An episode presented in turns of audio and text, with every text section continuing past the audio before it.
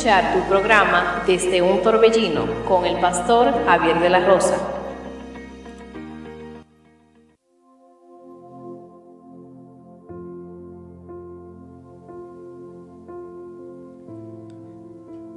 Bendiciones queridos hermanos y amigos, que Dios le bendiga de una manera muy especial a cada persona, a cada amigo, a cada hermano que nos acompaña en esta hermosa tarde que Dios nos ha regalado. Le habla su amigo y su hermano, el pastor Javier de la Rosa. Agradecido con el Señor por darnos esta gran oportunidad, este gran privilegio de poder estar conectado con ustedes para así poder compartir la poderosa palabra del Señor. Estamos en vivo desde la República Dominicana, Santiago de los Caballeros, municipio de Sabana Iglesia.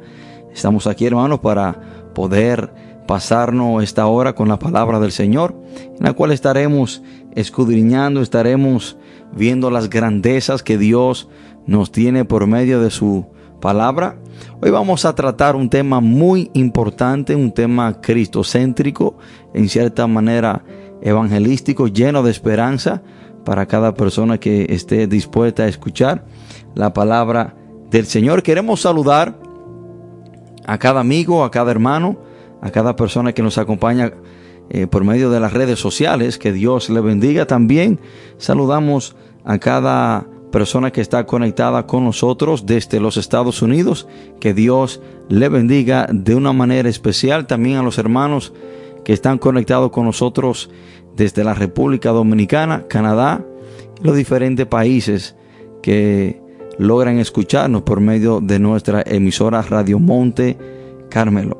Hoy vamos a estar tomando la lectura de la palabra de Dios desde el libro de Segunda de Reyes, Segunda de Reyes capítulo 6, y vamos a leer desde el 1 hasta el versículo 7. Segunda de Reyes capítulo 6, desde el versículo 1 hasta el versículo 7. Cuando estemos ahí, leemos la palabra de Dios en el nombre poderoso de Jesús. Dice, los hijos de los profetas dijeron a Eliseo, he aquí el lugar en que moramos contigo nos es estrecho.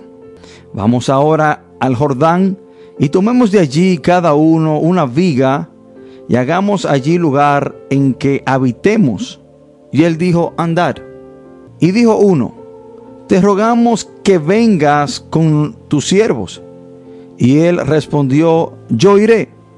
Se fue pues con ellos, y cuando llegaron al Jordán, cortaron la madera, y aconteció que mientras uno derribaba un árbol, se le cayó el hacha en el agua, y gritó diciendo, Ah, Señor mío, era prestada. El varón de Dios preguntó, ¿dónde cayó? Y él le mostró el lugar. Entonces cortó él un palo y lo echó allí e hizo flotar el hierro. Y dijo, tómalo. Y él extendió la mano y lo tomó. Oremos. Padre, en el nombre poderoso de Jesús, te damos gracias, gloria y honra. Te adoramos Dios, te bendecimos, te exaltamos, te glorificamos, Padre.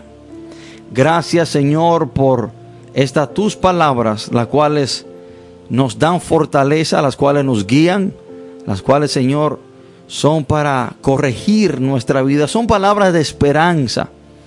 Palabras Señor, las cuales usted envía a cada persona que esté presta a escucharla y a ponerla por práctica. Padre, en el nombre de Jesús le pido que usted me use de una manera especial, que usted trate con cada persona con cada amigo, con cada hermano que está conectado con nosotros. Señor, que este mensaje sea para bendecir, sea para ayudar, sea para edificar a las personas que lo van a escuchar. Padre, yo le pido que sea usted glorificado sobre todas las cosas. Padre, todo esto te lo pedimos en el nombre poderoso de Jesús. Amén y amén. Hoy quiero compartir este mensaje bajo el título Lo ajeno se cuida. Lo ajeno se cuida. Y creo que eso es una gran verdad que a muchos de nosotros creciendo cuando niños, nuestros padres nos decían que las cosas ajenas se debían de cuidar con mucho cuidado. Incluso mi padre me decía que las cosas ajenas se cuidan más que las propias. Y cuando hablamos de algo ajeno, la palabra ajeno significa algo que no te corresponde, algo que tienes que cuidar porque tendrás que dar cuenta de ello. El significado de esta palabra es precisamente eso, algo que a ti no te corresponde, que le corresponde a otra persona, pero que está en tus manos, en tu posesión por cierto tiempo. Y cuando vemos esta historia, vemos algo hermano que quizás al, leerla a plena vista, quizás no podemos ver nada eh, espiritual o nada especial en esta historia.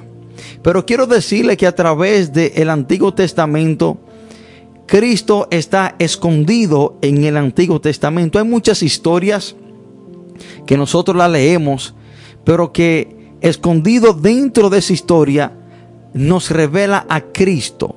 Dentro de esa historia, si nosotros indagamos y quizás si nosotros le pedimos dirección a Dios, podemos ver a Cristo en ella. Cristo está escondido a través del Antiguo Testamento por completo. Por ejemplo, cuando eh, escuchamos la historia del, arca de Noé, el arca de Noé, de Noé, era el lugar donde tenían que entrar para, para ser salvo. Bueno, Cristo es esa arca de Noé. Todo aquel que entra en Cristo cuando venga aquel gran día será salvo. También vemos a Cristo eh, en el Antiguo Testamento por medio de diferentes historias. Y entre una de ellas, esta es una. Vemos a Cristo escondido en esta historia de una manera especial. Y se lo quiero mostrar más en adelante.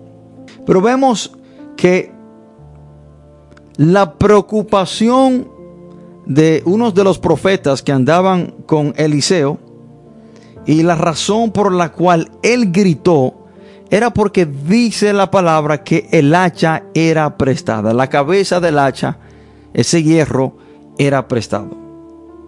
Y vemos que en el versículo 5, a este hombre estar cortando el árbol porque querían edificar una casa, porque donde moraban ellos quizás el espacio era muy estrecho. Dice la palabra en el versículo 5, y gritó diciendo, a Señor mío era prestada. Este hombre sabía que el hacha no le pertenecía a él y que tendría que dar cuenta de ella. La preocupación y la razón por la cual él gritó, él gritó era porque tenía que dar cuenta de esa hacha porque era prestada. Hay algo mucho más importante que una cabeza de hacha de la cual usted y yo tendremos que dar cuenta. Y eso es nuestra vida. Hay alguien más importante que cualquier otra persona aquí en la tierra a la cual le tendremos que dar cuenta de nuestra vida. Y si así podemos decirlo, hermano, en cierta manera, la vida que Dios nos ha dado no es de nosotros, es prestada. A Dios tendremos que darle cuenta de ella. Esto no tiene que ver si usted cree en Dios o no. Usted puede ser el impío más grande, usted puede ser una persona que odie a Dios y que pueda pensar que Dios no existe, pero esto no anula la gran verdad que usted tendrá que darle cuenta a Dios de su vida el día de su muerte. Ahora, nos preguntamos y hay personas que quizás en estos momentos se están preguntando, ¿por qué le daremos cuenta a Dios de nuestra vida? Bueno, hay que entender que la vida que usted tiene, Dios se la ha dado. Dios nos ha dado todo lo que tenemos. La vida que tenemos, Dios nos la ha dado.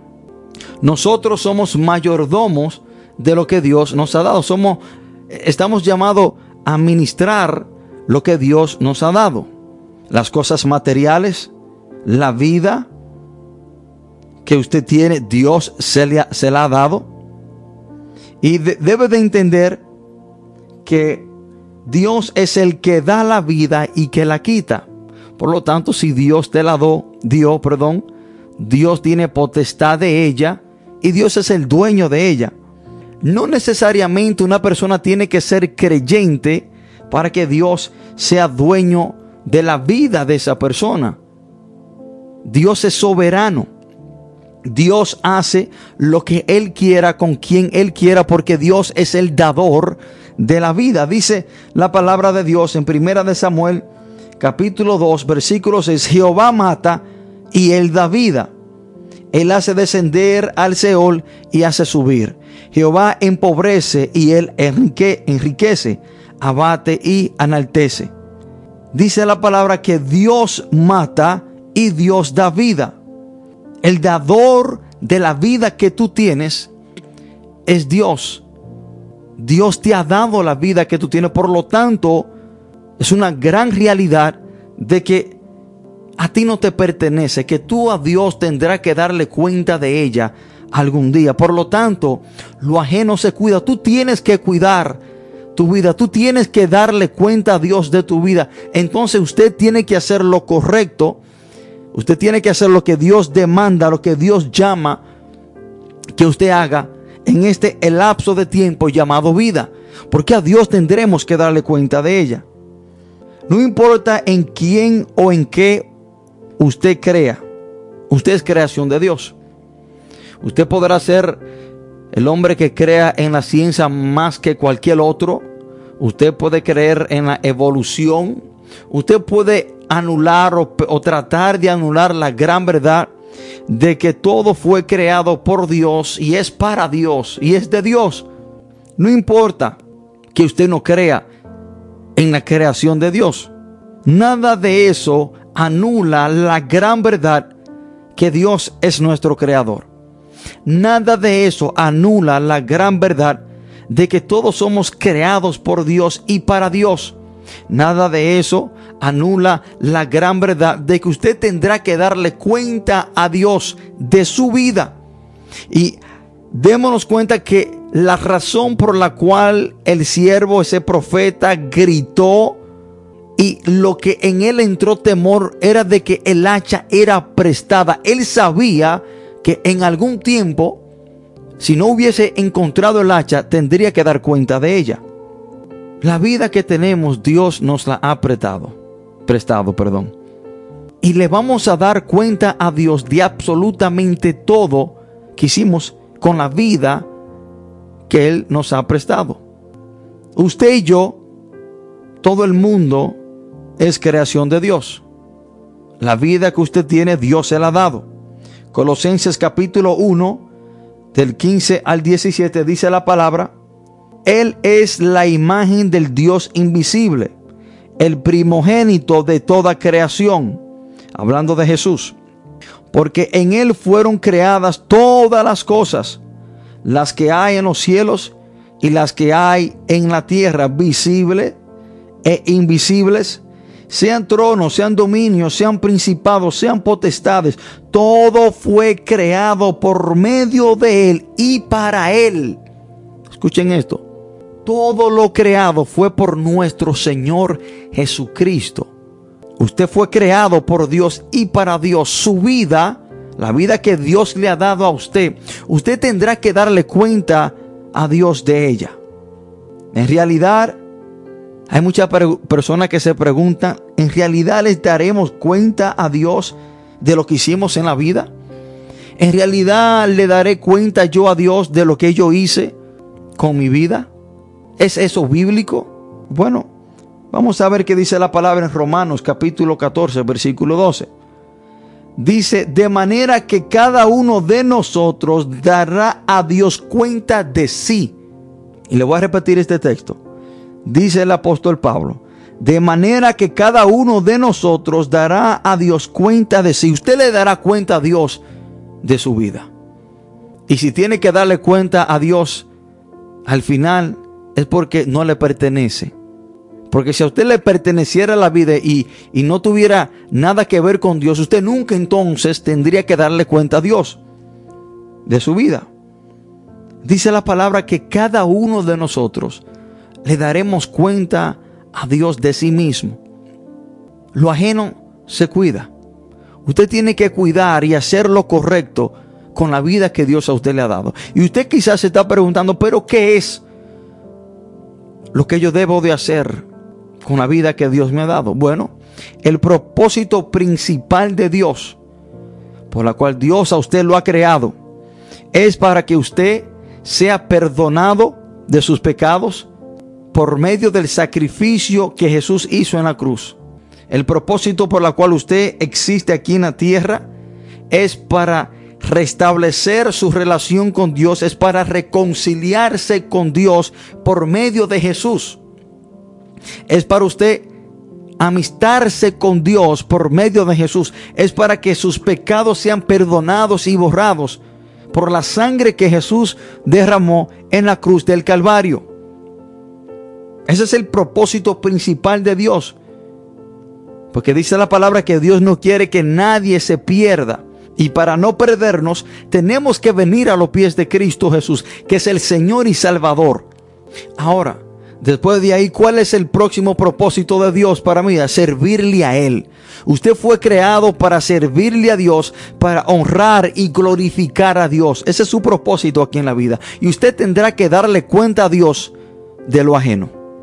¿De qué usted hizo con su vida? Eclesiastés capítulo 12, versículo 14 dice la palabra, porque Dios traerá toda obra a juicio, juntamente con toda cosa encubierta, sea bueno o sea mala. Usted tendrá que darle cuenta a Dios. Y mire hermano, sáquese de la cabeza de que usted no crea, de que usted no cree en Dios. Usted no podrá creer en Dios, usted podrá creer en el mono, usted podrá creer en Buda, en Mohammed, usted podrá creer en quien usted quiera creer, pero nada de eso anula la gran verdad que usted tendrá que darle cuenta a Dios de su vida.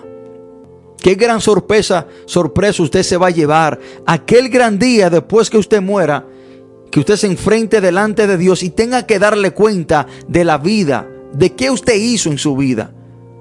Porque lo ajeno se cuida, usted tiene que cuidar lo ajeno, la vida que Dios le ha dado. La preocupación de este hombre cuando se le cayó el hacha, él gritó y dijo, ah Señor, era prestada. La vida que tú tienes prestada, tú tendrás que darle cuenta a Dios. Tú tendrás que decirle a Dios lo que tú hiciste con ella. Eclesiastés dice la palabra porque Dios traerá toda obra a juicio, juntamente con toda cosa encubierta, sea buena o mala. ¿Qué tú, qué tú estás haciendo con la vida prestada que Dios te dio. Antes de entrar al próximo punto, que es el punto, uno de los más importantes, quiero ir a una pausa musical, porque cuando inicie este punto no quiero que perdamos el hilo. Entonces voy a entrar en este segundo punto, y es ¿dónde cayó tu vida? ¿Dónde cayó tu vida? Y vamos a ver este punto, este próximo punto, después de esta pausa musical. Y yo quiero que usted vaya pensando dónde cayó tu vida. ¿Dónde cayó? Y vamos a escuchar esta hermosa alabanza. Y después de ella regresamos con este tema interesante.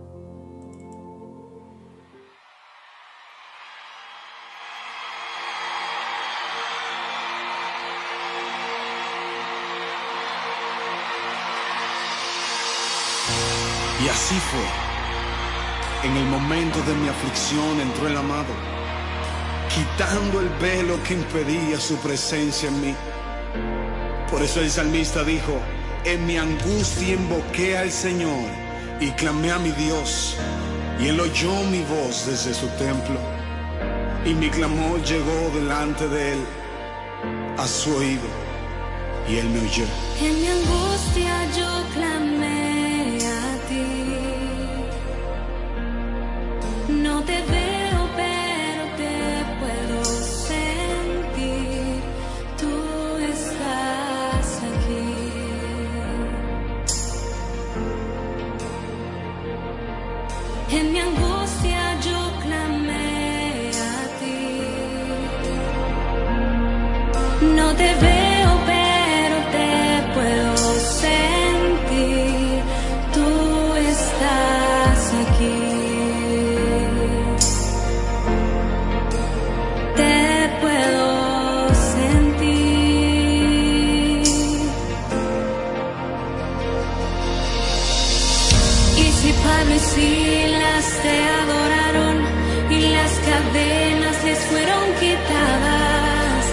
si quiero adorarte.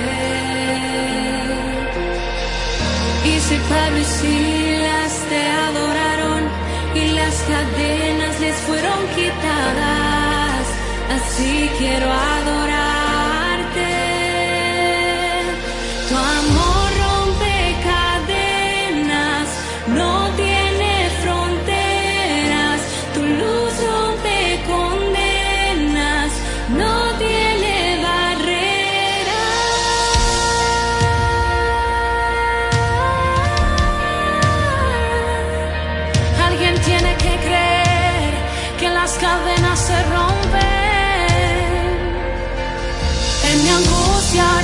Amen.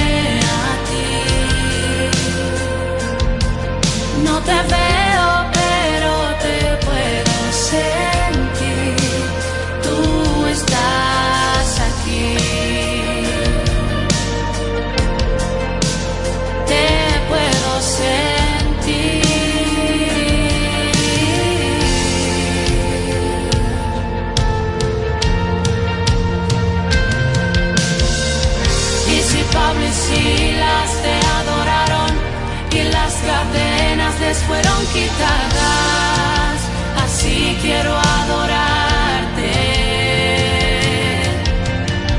Y si Pablo y Silas te adoraron y las cadenas les fueron quitadas,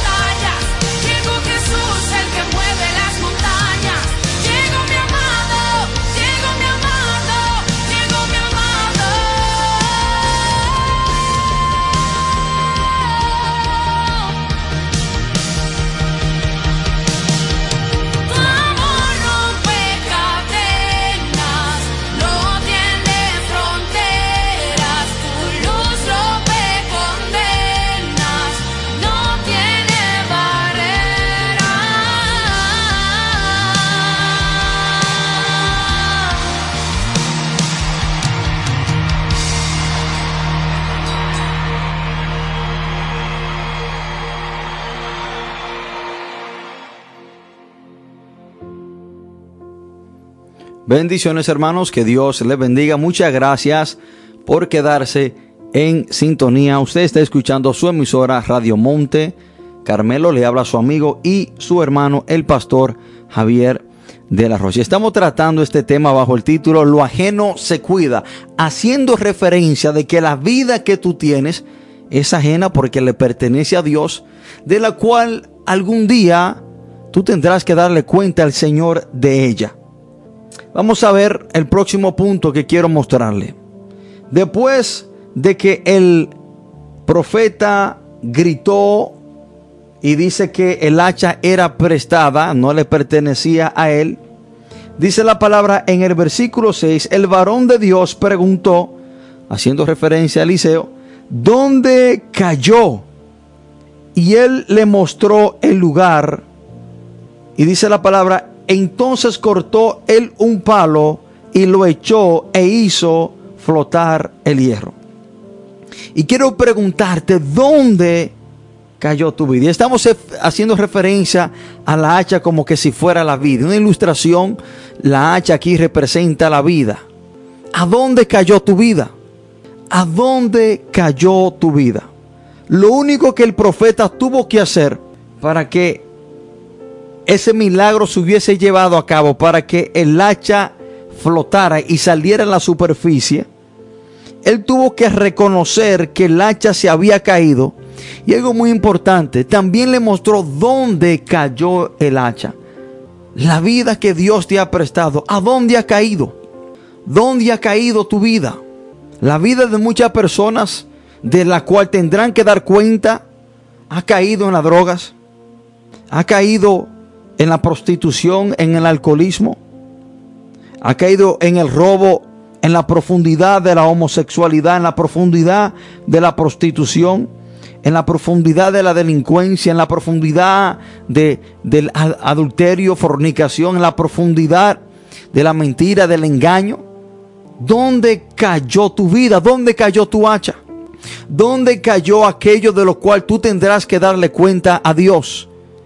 Dice la palabra que el profeta reconoció que se había caído el hacha. ¿Usted sabe por qué muchas personas no han recibido el milagro, no han salido de la profundidad, porque aún no han reconocido que su hacha se ha caído, aún no han reconocido que su vida ha caído en la profundidad del pecado. Y hasta que usted no reconozca que su vida ha caído en la profundidad del pecado, el milagro no se podrá llevar a cabo. Porque un enfermo no puede recibir ayuda médica sin primero reconocer que está enfermo. ¿Dónde cayó tu hacha? ¿Dónde cayó tu vida? ¿Dónde cayó lo que Dios a ti te, te, ha, prestado? Hay muchas personas, hermanos, que han caído en la profundidad del alcoholismo y cada día más se hunden más en la depresión, se hunden más en el alcoholismo, se hunden más en la mentira, en el engaño.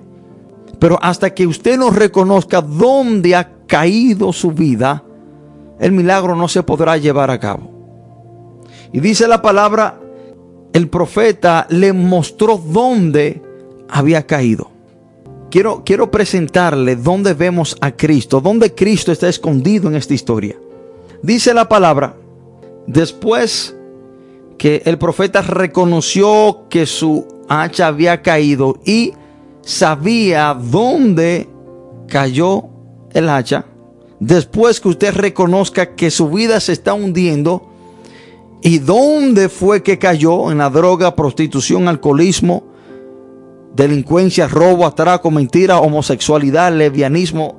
No importa en cuál profundidad pecaminosa usted ha caído. Dice la palabra que el, el varón de Dios, refiriéndose a Eliseo, el profeta Eliseo, el sucesor de Elías, dice la palabra que cortó un palo y lo echó allí. Él cortó un palo. Y aquí vemos a Cristo escondido en esta historia. Ese palo representa la muerte y crucifixión de nuestro Señor Jesús. Ese palo representa a Cristo. Miren lo que dice Hechos, capítulo 5, versículo 30. El Dios de nuestro Padre le levantó a Jesús, a quien vosotros mataste colgando en un madero. En la Biblia el madero representa, y cuando se dice que se colgó en el madero, se está haciendo referencia en la cruz. Entonces vemos Eliseo echa al agua un palo y al Eliseo echar el palo en las aguas es que causa el milagro de que el hacha, ese hierro pesado, flote a la superficie. Ese palo representa la muerte y crucifixión de Cristo Jesús. Ese palo que fue echado al agua representa a Cristo. Representa lo que Jesús hizo para sacar nuestra vida del pecado y podemos flotar y no hundirnos en la maldad del pecado. Vemos también, hermano, quiero confirmar eh, esto. También cuando nosotros leemos el libro de Éxodo, capítulo 15, vemos dos milagros que suceden al echarse un palo al agua. Vemos en Éxodo 15, cuando Moisés estaba sacando al pueblo, iba en camino hacia la tierra, tierra prometida. Dice la palabra en Éxodo 15, 23 al 26, y llegaron a Mara y no pudieron beber las aguas de Mara porque eran amargas. Por eso le pusieron el nombre Mara, que significa amargo. Entonces el pueblo murmuró contra Moisés y dijo, ¿qué hemos de beber? Y Moisés clamó a Jehová y Jehová le mostró un árbol y lo echó en las aguas y las aguas se endulzaron otra vez. Hermano, el palo, el madero aquí representa la cruz de Cristo, lo que causa un milagro. Aquí las aguas eran amargas, pero cuando echaron el palo en las aguas amargas, se causó un milagro y las aguas se convirtieron en dulce. Así también eran nuestras vidas sin Cristo, amarga. Pero cuando viene el madero, cuando, cuando nosotros recibimos a Cristo, recibimos al Señor, la crucifixión de nuestro Señor Jesús y resurrección para cambiar nuestra vida, vemos que nuestra vida se transforma de amarga a dulce. Y dice la palabra que cuando echaron en las aguas el árbol, las aguas se, endulzaron.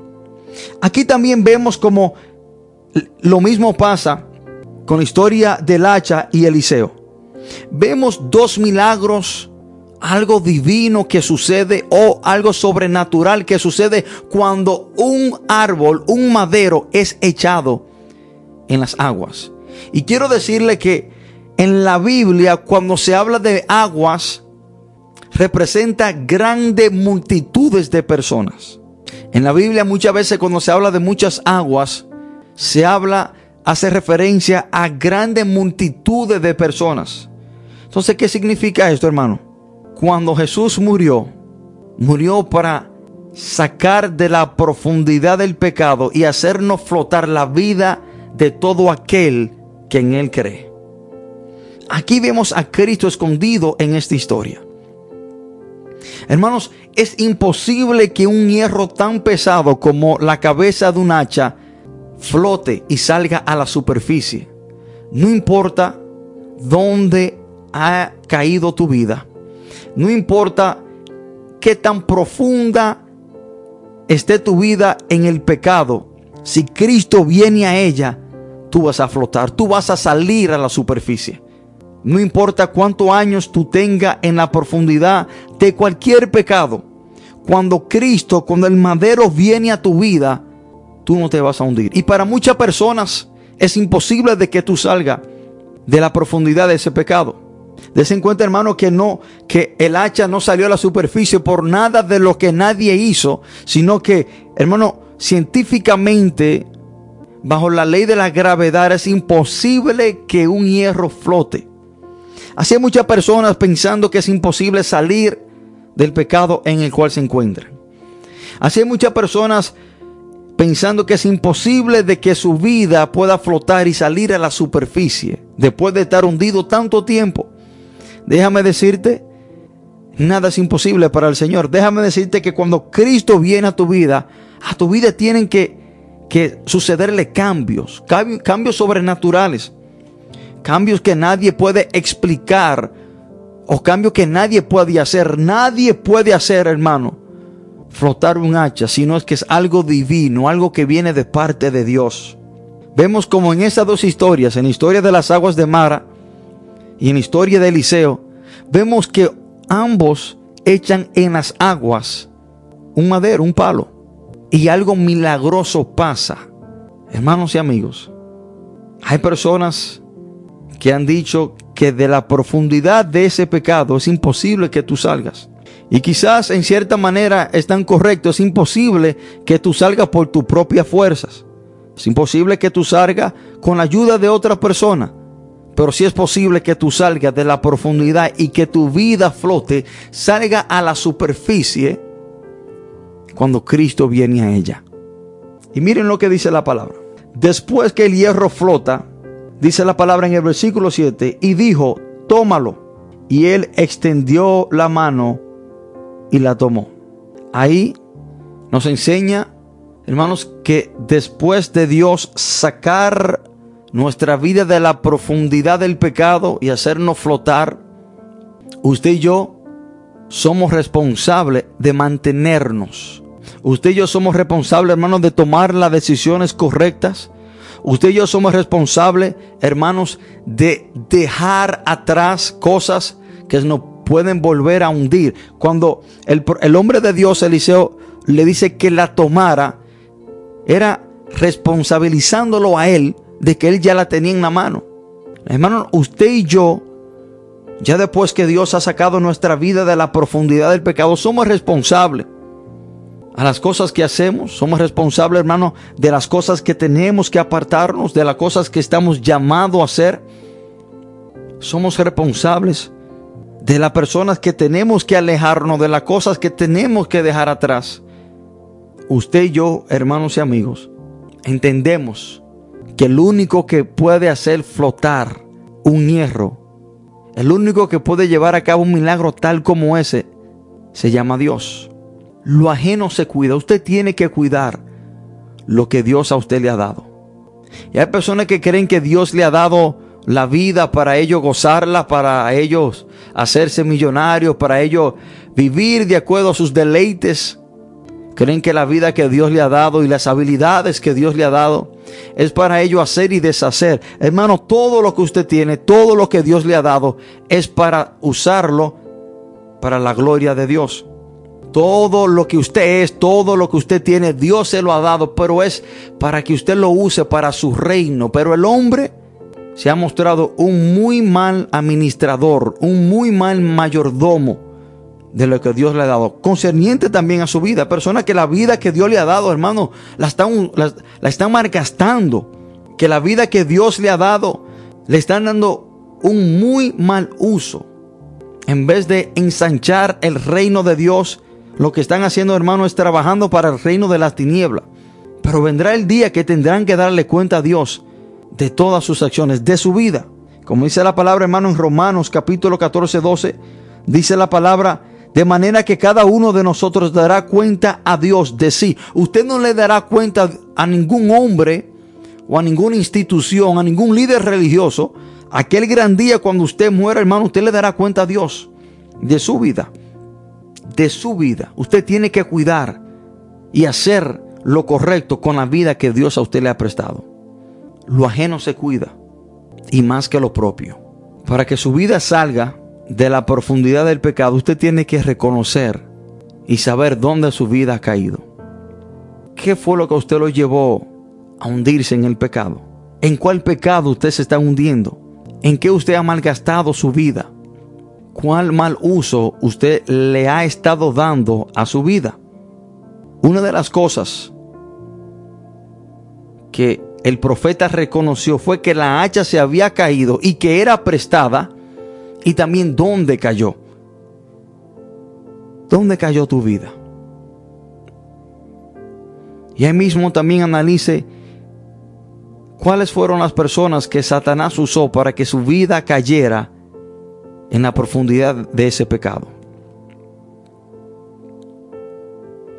Y si hoy en esta tarde usted recibe a Cristo como su Señor y Salvador para que su vida salga a la superficie, para que se lleve a cabo ese milagro, usted tiene que ser sabio.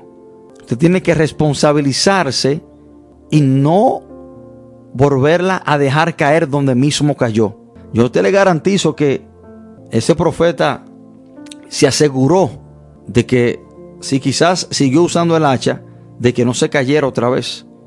Porque cuando Eliseo le dice, tómala, era responsabilizándolo a él. Él era responsable de que eso no sucediera otra vez. Donde tu vida ha caído, donde tu hacha ha caído, no permitas que caigas otra vez. No permita que tu vida caiga en ese mismo lugar, en ese mismo pecado. Si usted tiene que cambiar personas, lugares y cosas, hágalo. Hágalo. Olvídese de cómo se sientan las personas. Usted tiene, hermano, que serle fiel a Dios sobre todas las cosas. Si tiene que cambiar ese lugar de trabajo, hágalo. Si tiene que cambiar las personas con las cuales usted compartía, cámbiale, cámbielas. Si tiene que cambiar una pareja que usted sabe que no le conviene, cámbiela. Si no está casado, cámbiala. Porque tú eres responsable de que tu vida no caiga en ese mismo lugar. Hermanos, si hay una persona en este momento, si hay una persona que nos ha escuchado, quiere que su vida salga de la profundidad, si usted se siente que usted se está ahogando, si su vida ha caído en cualquier tipo de pecado y está en lo profundo, y usted quiere salir a la, superficie, usted quiere salir de ese estilo de vida, usted quiere salir de ese pecado, usted quiere que su vida cambie, usted tiene que recibir a Cristo como su Señor y Salvador, que es lo que representa el palo que fue echado en el agua para que se llevara a cabo ese milagro. Si una persona en este lugar que quiera entregarle su vida a Jesús, que quiera recibir a Jesucristo, al madero, que venga a su vida para que su vida pueda salir a la superficie, para que usted pueda ser libre y salir de la profundidad de cualquier pecado donde usted se encuentre. En este momento, usted lo puede hacer por medio de esta oración.